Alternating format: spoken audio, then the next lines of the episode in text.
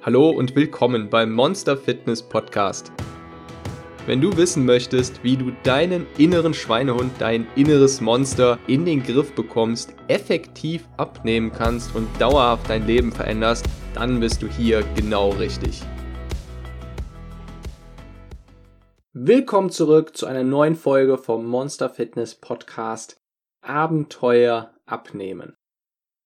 In dieser Folge möchte ich darüber reden, wann eine Diät dick macht und vor allem darüber, in welchen Phasen was das optimale Werkzeug ist. Also welches Werkzeug ist in der Abnehmphase optimal, welches in der Phase des Gewichthaltens, also quasi permanent nach der Diät und worauf sollte man unbedingt achten, wenn man Muskeln aufbauen möchte bzw. seine Figur formen möchte.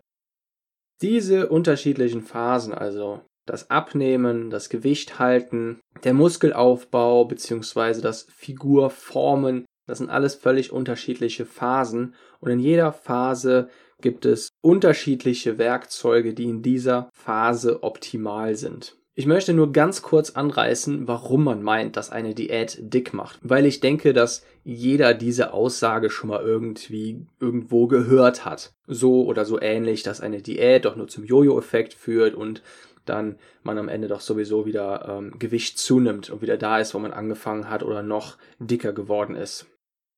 Da draußen gibt es hauptsächlich zwei Argumente und Gründe, die dafür sprechen, dass man nach einer Diät wieder so dick ist wie vorher oder eben noch mehr zugenommen hat.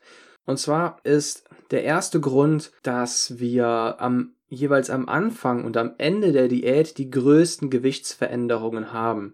Das heißt, wenn wir mit einer mit einem Kaloriendefizit beginnen, wenn wir also mit der Diät anfangen, dann ist die Gesamtgewichtsabnahme da am stärksten.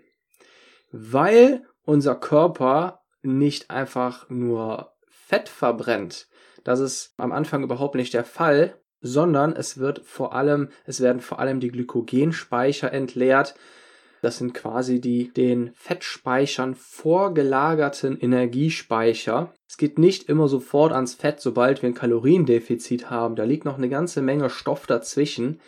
Und das sind die, das sind die Glykogenspeicher. Und die Glykogenspeicher binden selbst nochmal das Dreifache an Wasser. Das heißt, wenn wir mit der Diät anfangen, dann werden diese Glykogenspeicher abgebaut und damit auch jede Menge Wasser ausgelagert, zusammen mit diesen, äh, mit dem Glykogen, das dann eben entleert wird. Und das führt zu dieser stärkeren, ähm, zu diesem stärkeren Ausschlag auf der Waage. Und dasselbe ist natürlich auch wieder der Fall, wenn wir die Diät beenden. Sprich, wenn wir am Ende naja, mit der Diät aufhören, wenn wir die beendet haben und dann wieder mehr essen, so viel wie vorher, dann werden die Glykogenspeicher wieder aufgefüllt und damit wird auch wieder ähm, das Dreifache an Wasser eingelagert. Also das Dreifache von der Menge der Glykogenspeicher, von dem Glykogen, das eingelagert wird.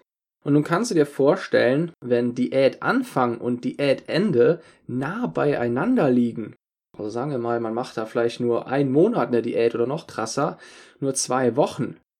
Ja, dann sieht das natürlich nach einem sehr, sehr krassen Jojo-Effekt auf der Waage aus und man denkt sich, boah, das, das hat ja gar nichts gebracht. Jetzt habe ich das habe ich so schnell wieder so viel zugenommen, während man am Anfang super motiviert war. Und das ist alles auch ein ziemlich stimmig in sich greifendes äh, Zahnradspiel, denn wenn wir uns vorstellen, man fängt mit der Diät an und man verliert erstmal super viel Gewicht, ja, dann ist man hoch motiviert, dann wird jede Menge Energie ausgeschüttet, Glückshormone, man hat einen starken Antrieb. Und sobald man dann das nächste Mal und übernächste Mal auf die Waage steigt und man wieder die Erwartung hat, wieder zwei Kilo oder drei Kilo wie am Anfang zu verlieren, dann ist man auf einmal enttäuscht, wenn es dann nur noch mit im Bereich von 100, 200, 400, 500 Gramm weitergeht. Und das führt dann manchmal dazu, dass man dann eben wieder anfängt, die Diät schleifen, schlauchen zu lassen, man vielleicht nicht mehr so viel Sport macht und man kehrt wieder zu seinen alten äh, Ernährungsweisen zurück, sodass man dann eben wieder das ganze Gewicht einlagert. Und wenn man sich dann wieder auf die Waage stellt, dann sieht das natürlich besonders krass aus und man denkt sich sofort, diese scheiß Diät, das hat ja jetzt gar nichts gebracht. Das ist der erste Grund. Der zweite Grund ist, dass man nach der Diät eben wieder zu seinen alten Ernährungsweisen zurückkehrt. Wenn man das macht, dann findet man sich natürlich wieder im Kalorienplus und nimmt eben genau wie vor der Diät eben wieder weiter zu, bis man wieder bei seinem alten Gewicht angelangt ist. Nun tun wir der Diät eigentlich ziemlich unrecht, wenn wir sie so dermaßen verteufeln und automatisch davon sprechen, dass eine Diät einfach dazu führt, dass man auch sowieso wieder zunimmt. Zuerst mal bedeutet eine Diät auch sowieso Ernährungsumstellung. Diät bedeutet eigentlich sogar einfach nur Ernährung. Das heißt, eine, wer eine Diät macht, bedeutet eigentlich erstmal, dass man sich mit der Ernährung beschäftigt. Nun ist das Problem dabei, dass die Diät eben einfach nur als ja, Hammer- und Meißelmethode eingesetzt wird, als Brecheisenmethode und wir eben nicht darüber hinausgehen. Das heißt, die Diät ist ein effektives Brecheisen, um schnell an sein Ziel zu kommen. Also es gibt unzählige Menschen, natürlich, die damit abgenommen haben und es gibt auch ähm, sehr, sehr viele Menschen, die damit auch danach noch ihr Gewicht gehalten haben. Aber wenn man eben bestimmte Dinge nicht äh, berücksichtigt, dann passiert eben genau das, was ich vorhin angesprochen hatte, weshalb eben eine Diät überhaupt so verteufelt wird, warum es zum Jojo-Effekt kommt. Nun möchte ich als nächstes die Frage klären, wann macht eine Diät nun dick? Sie macht ja nicht automatisch dick. Sie macht nur dann dick, wenn, und das lässt sich jetzt auf in zwei Schubladen unterteilen, nämlich einmal die Ernährungsschublade und einmal in die psychologische Schublade. Eine Diät macht dick, wenn auf der Ernährungsseite nicht die Ernährung während der Diät umgestellt wird. Wenn wir währenddessen naja, nichts über eine alltagstaugliche Ernährung lernen. Wenn wir jetzt beispielsweise versuchen mit Pülverchen und komischen ähm, Spezialgerichten und ganz besonderen Fastenkuren versuchen abzunehmen, dann ist das ja nicht das, was wir danach immer noch weiter durchführen. Also danach heißt nach der Diät. Und wir haben während der Diät nichts über eine alltagstaugliche Ernährung gelernt und diese nicht angewandt wenn die Ernährung während der Diät selbst viel zu weit von dem Alltag und der Realität danach entfernt ist. Wenn wir beispielsweise irgendwelche Fastenkuren machen, irgendwelche Pulver einnehmen, uns nur von diesen Pülverchen ernähren und danach auf eine ganz andere Ernährung wieder umstellen, uns wieder auf eine ganz andere Ernährung umstellen sollen und naja, im Alltag mit einer normalen Ernährung zurechtkommen sollen, dann hat uns das nichts gebracht und wir wurden überhaupt nicht an eine Ernährungsumstellung herangeführt. Auf der psychologischen Seite ist es wichtig, dass wir etwas über uns selbst lernen, um es mal ganz zusammenfassend auszudrücken. Also das heißt über unseren inneren Schweinehund, unser inneres Monster. Wenn du nicht weißt, wofür du das alles machst, wie du dich motivierst, wie und wann deine Glückshormone und Motivationshormone ausgeschüttet werden, deine Stresshormone, wie du mit deinen negativen Gefühlen umgehst, mit negativen Situationen, dein Wertesystem und deine Einstellung nicht änderst. Wenn du all das außen vor lässt, dann wirst du todsicher wieder zurückpendeln. Und das wird dann ähnlich funktionieren wie bei einem Gummiband, das sich zwar ausdehnt, je weiter du dich davon entfernst und je weiter du dich davon versuchst zu entfernen, desto anstrengender wird das auch und früher oder später wirst du dann wieder zurückgeschleudert. Und genau deswegen ist diese psychologische Seite so wichtig neben der Ernährungsseite. Es, sind immer diese, es ist immer die Kombination von diesen beiden Seiten. Das heißt, wir sollten auf der einen Seite lernen, wie es überhaupt dazu gekommen ist und dann eben, wie wir uns überhaupt motivieren können, wie können wir es dann überhaupt durchhalten und dranbleiben über einen längeren Zeitraum ein Kaloriendefizit durchzuführen. Und auf der anderen Seite sollten wir eben lernen, wie eine Ernährungsumstellung funktioniert und was überhaupt die Ernährung in unserem Körper anrichtet, also gewissermaßen ein Bewusstsein für die Ernährung zu schaffen. Und dann wird es auch ziemlich sicher zum Erfolg führen. Und um jetzt nochmal äh, mit diesem Mythos, dass Diäten zwangsläufig dick machen und immer dazu führen, dass man wieder zunimmt, um das so ein bisschen in die Realität zu bringen, kann ich dir Folgendes sagen. Die meisten Menschen, mit denen ich gearbeitet oder die ich interviewt oder die ich begleitet habe, die haben fast immer radikalere Methoden angewandt, die man gut und gerne als Diät bezeichnen kann. Das ist aber eben nicht alles, denn diese Personen haben auch, wenn sie erfolgreich waren und danach ihr Gewicht gehalten haben, dann haben die alle immer auch ihre Ernährung umgestellt in der Zeit, in der sie Diät gehalten haben. Die haben in der Zeit viel über Ernährung gelernt. Das heißt, die haben sich auch wirklich immer wieder so ein bisschen damit beschäftigt, wofür ist was gut und was richtet das überhaupt in meinem Körper an.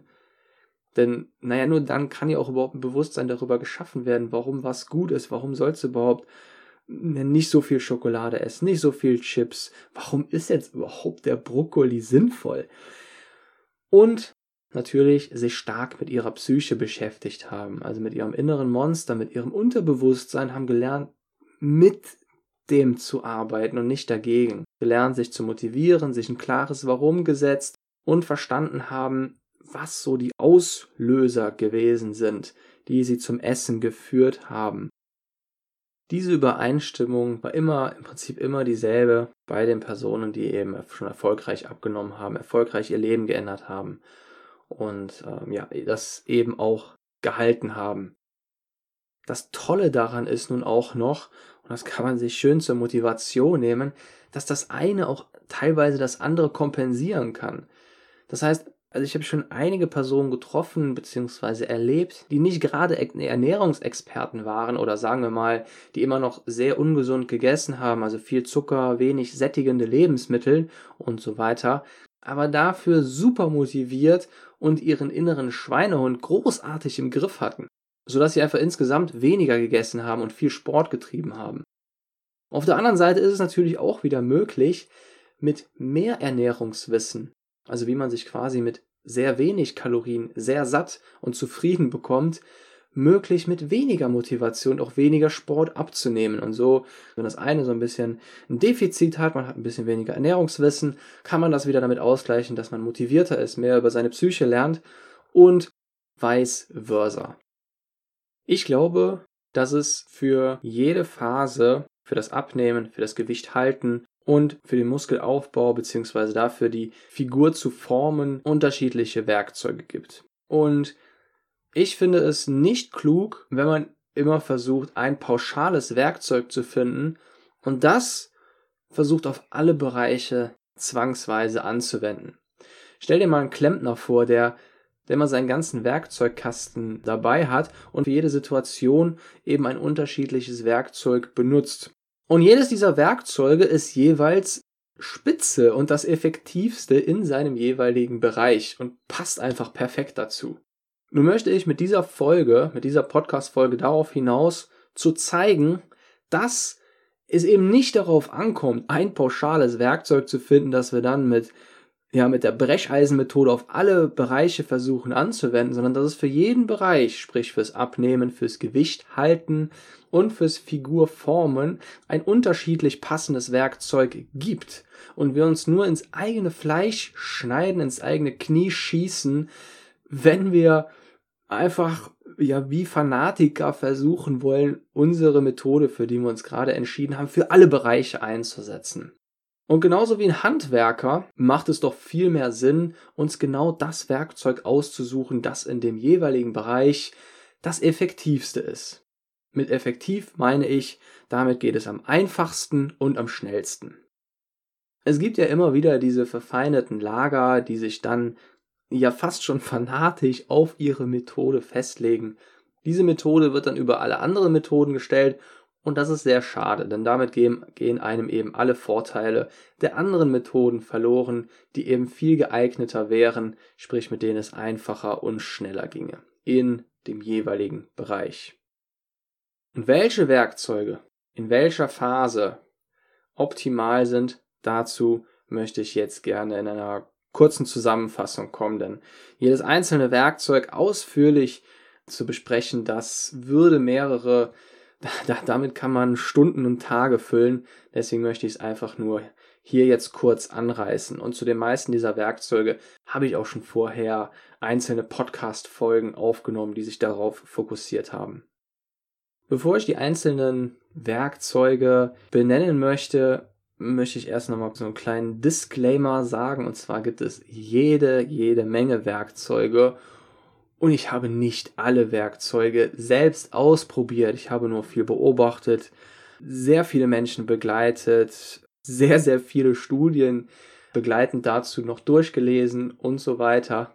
Das ist natürlich nicht jetzt, es gibt ja keine absolute Wahrheit. Das ist nur, das spiegelt nur meine Erfahrung und meine Ansicht wider. Und zwar zum Abnehmen. Wenn man sich dazu entscheidet, abzunehmen und man möchte wissen, was ist das effektivste Werkzeug, um genau das zu erreichen, Fett zu verbrennen, möglichst viele Kalorien einzusparen, ein großes Kaloriendefizit zu erreichen und das möglichst gut durchzuhalten. Man kann eine Null-Diät machen, aber die hält man nicht lange durch, ganz zu schweigen davon, dass sie ungesund ist. Also ein großes Kaloriendefizit, das man auch möglichst gut durchhalten kann. Das geht meiner Meinung nach sehr gut mit Intervallfasten in Kombination mit grobem oder genauerem Kalorienzählen bzw. Kalorientracker. Zusätzlich dazu sollte man sich damit beschäftigen, welche Lebensmittel einen für die Menge an Kalorien möglichst gut satt machen. Denn es können wirklich sehr große Unterschiede zwischen verschiedenen Lebens, zwischen den Sättigungsgraden von den verschiedenen Lebensmitteln liegen. Und da hat man manchmal Lebensmitteln, das wird sogar, das kann sogar manchmal, ich sag mal, oberflächlich als gesund bezeichnet werden, macht aber überhaupt nicht satt. Da zählt zum Beispiel häufig, zählen häufig verschiedene Obstsorten zu die sind dann, da sagt man, die sind gesund, aber dann hast du nach einer halben Stunde schon wieder Hunger. Und genauso gibt es Lebensmittel, die machen dich stundenlang satt und da hast du nur sehr wenig Kalorien investiert. Es gibt auch noch die ketogene Diät, die ist ja momentan sehr im Trend. Da habe ich aber einfach zu wenig Erfahrung drin. Ich kenne viele Leute, die damit sehr erfolgreich abgenommen haben, aber da kann ich selbst nicht so viel zu sagen. Wenn es auf die grobe Ernährungsrichtung ankommt, dann würde ich Lower Carb empfehlen. Also nicht sehr Low Carb, ähm, sondern einfach Lower Carb. Im Prinzip so weit die Kohlenhydrate runterfahren, wie du damit gut zurechtkommst. Denn die Kohlenhydrate, der Zucker ist nun einmal einer der Hauptfaktoren, wenn es darum geht, in regelmäßigen Abständen Appetit auszulösen. Also zusammengefasst, die Kombination von Intervallfasten, mit groben Kalorienzählen, Kalorientracker und Lower Carb Ernährung, viel Eiweiß dabei und natürlich sowieso mit einer hohen Flüssigkeitsaufnahme ist für mich das Ideale, um möglichst effektiv abzunehmen und das auch gut durchhalten zu können. Wenn wir dann zur nächsten Phase übergehen, dem Gewicht halten, dann finde ich intuitives Essen optimal. Wir kommen da langsam zu so einem Übergang von Kalorienzählen zu, dass wir es schaffen, auf unsere eigenen, unsere Körpersignale zu hören und zu schauen, wie können wir uns denn am besten intuitiv ernähren. Ich glaube nicht, ich bin überzeugt, dass intuitives Essen nicht das Richtige ist, um abzunehmen. Denn da bleibt einfach viel zu viel Motivation auf der Strecke. Sprich, wenn wir keine Erfolge auf der Waage sehen und die Gefahr ist sehr hoch beim intuitiven Essen, vor allem am Anfang, dann leidet die Motivation einfach sehr, sehr stark. Deswegen eben eher das Intervallfasten mit Kalorienzählen, mit ungefähr mittlerem bis stärkerem Kaloriendefizit, da bekommen wir einen ordentlichen Motivationsschub.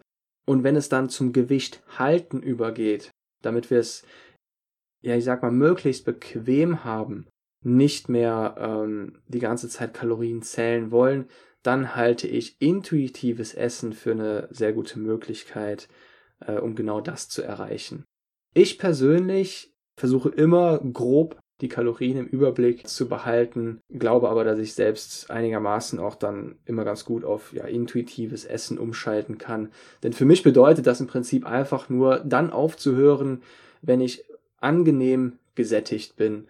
Und ich glaube, das kriegt man ähm, ganz gut hin. Wenn man während der Diät gelernt hat, seine Ernährung was umzustellen, wenn man Ernährungsbewusstsein geschaffen hat und die psychischen Aspekte dabei auch in Angriff genommen hat, dann kommt man ganz gut mit der Zeit dahin, dann tatsächlich dann aufzuhören, wenn eben diese angenehme Sättigung da ist und man es geschafft hat, äh, bis dahin die ganzen psychischen Aspekte in den Griff zu bekommen.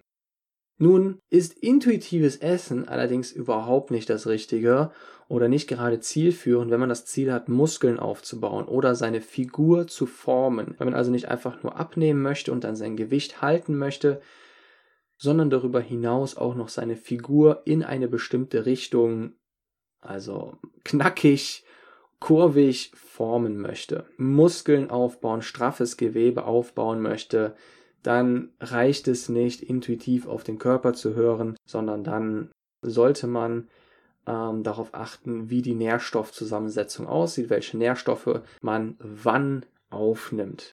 Beispielsweise eben genug Eiweiß, denn ohne Baustoff würde es einfach schwer, die Bauarbeiten vorzunehmen und da kann man auch wieder lange drüber reden, wie man es optimal hinbekommt, zu welchem Zeitpunkt man dann wann Eiweiß auf und welches Eiweiß aufnehmen sollte, um das alles optimal zu unterstützen. Und das würde aber jetzt hier den Rahmen sprengen und da ist eben einfach intuitives Essen äh, unzureichend.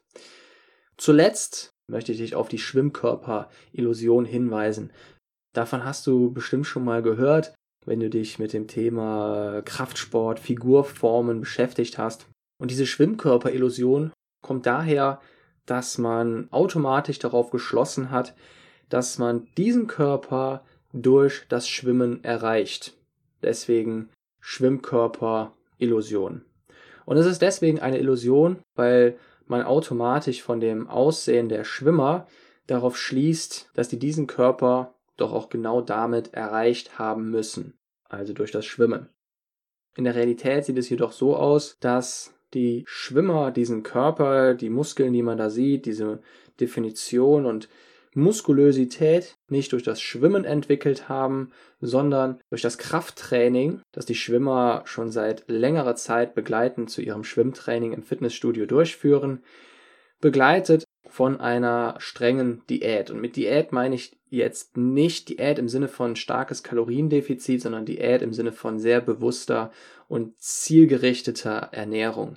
Und diese Illusion lässt sich sehr leicht überprüfen, indem man sich einfach mal die Schwimmer von vor 100 Jahren anguckt. Also genauer gesagt aus der Zeit, wo es noch keine Fitnessstudios gab.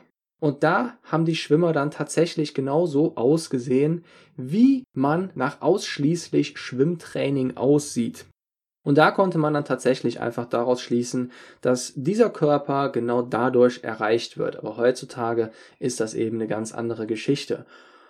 Und Kanäle, die das extrem verkörpern, sind Instagram und YouTube. Da sieht man dann Videos von Leuten, die eine Top-Figur haben, die richtig gut aussehen, definiert sind, tolle Brust, tollen Bauch, knackiger Hintern und so weiter. Die machen dann eine bestimmte Übung oder ein bestimmtes Programm und sagen dann am Ende, hey, wenn ihr das macht, dann seht ihr genauso aus. Und die naheliegendste Annahme ist dann, dass man sich denkt, ja klar, natürlich, sonst würden die ja nicht so aussehen. Dass die aber eigentlich Hunderte und Tausende von Stunden im Fitnessstudio verbracht haben, eine eiserne Diät durchgeführt haben und diesmal eben wirklich auch mit Kaloriendefizit.